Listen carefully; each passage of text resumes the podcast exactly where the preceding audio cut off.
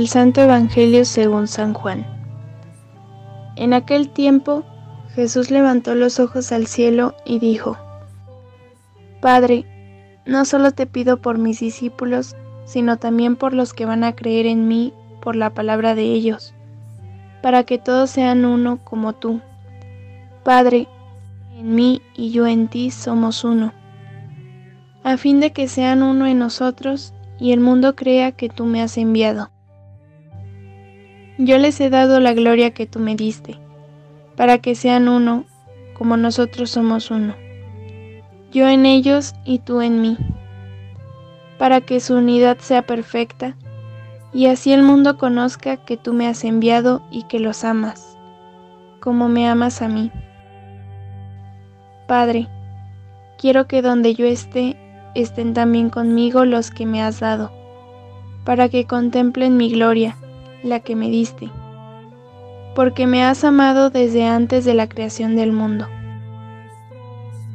Padre justo, el mundo no te ha conocido, pero yo sí te conozco, y estos han conocido que tú me enviaste. Yo les he dado a conocer tu nombre, y se lo seguiré dando a conocer, para que el amor con que me amas esté en ellos y yo también en ellos. Palabra del Señor.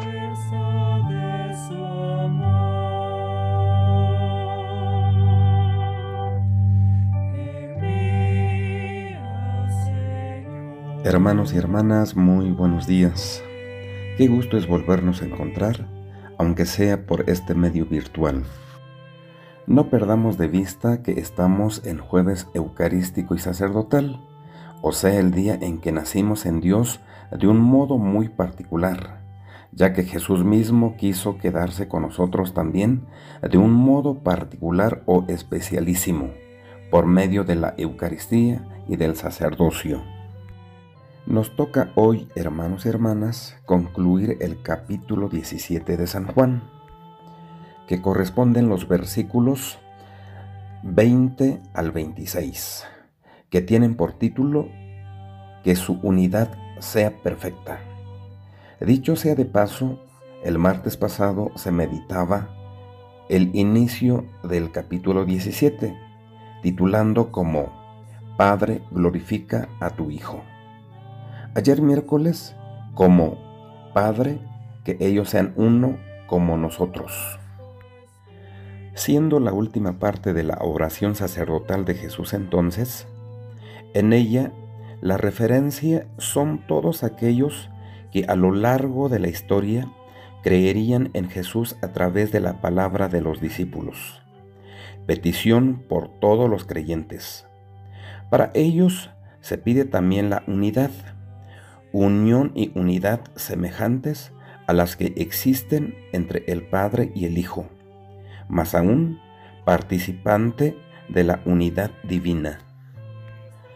Como el Padre está en el Hijo y el Hijo está en el Padre, también los creyentes deben estar en ellos, para que el mundo crea que Jesús es el enviado del Padre. Unidad que es posible únicamente por el amor. Es la forma como una persona puede estar en otra. El amor y la obediencia, la realización de la voluntad del Padre. Yo les he dado tu gloria, le dirá al Padre, para que sean uno. El lenguaje es distinto al nuestro y nos resulta misterioso.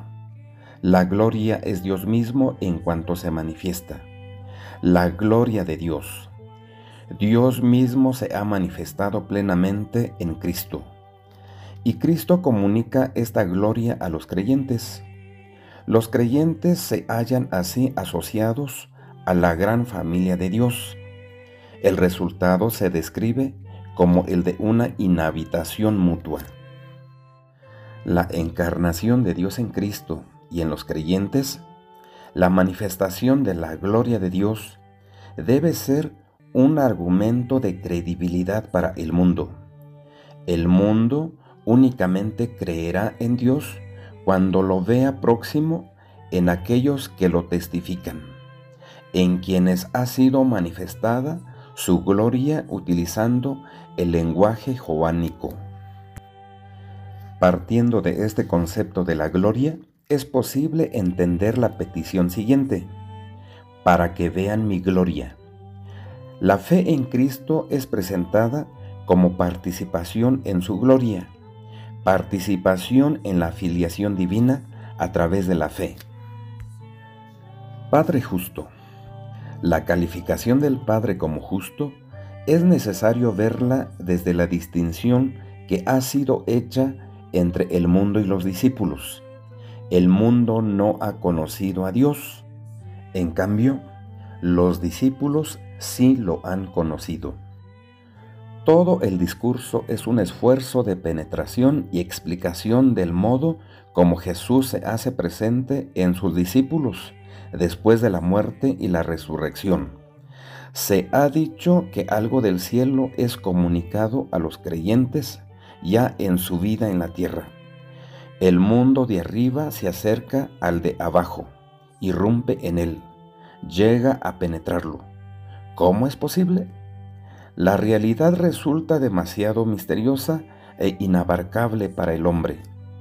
Fue una realidad en Jesús y con la debida distancia quiere afirmarse lo mismo de los creyentes. Las afirmaciones pretenden describir la transformación de la vida por la influencia de la vida misma, del mundo de arriba o el de Dios el ser humano en su existencia terrena puede tener la experiencia de Dios, particularmente a través de la participación en el misterio de Cristo. Experiencia de Dios como la culminación del discipulado cristiano. ¿O es acaso el discipulado cristiano la culminación de la experiencia de Dios?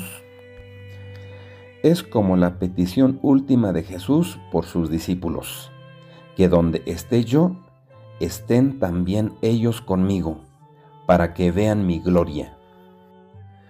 Con todo lo dicho anteriormente, mi muy estimado auditorio, ahora se entiende entonces por qué debemos de ser dichosos y orgullosos de pertenecer y más aún de formar parte de la Santa Iglesia que es una santa, católica y apostólica.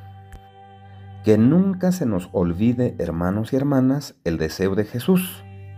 Que sean uno, Padre, como tú y yo somos uno. Que sean comunidad. Ojo, subrayamos, comunidad. O sea, como uno. Que es lo que significa comunidad que la iglesia sea una comunidad, una familia como Dios es familia, compuesta por el Padre, el Hijo y el Espíritu Santo. Y así sea.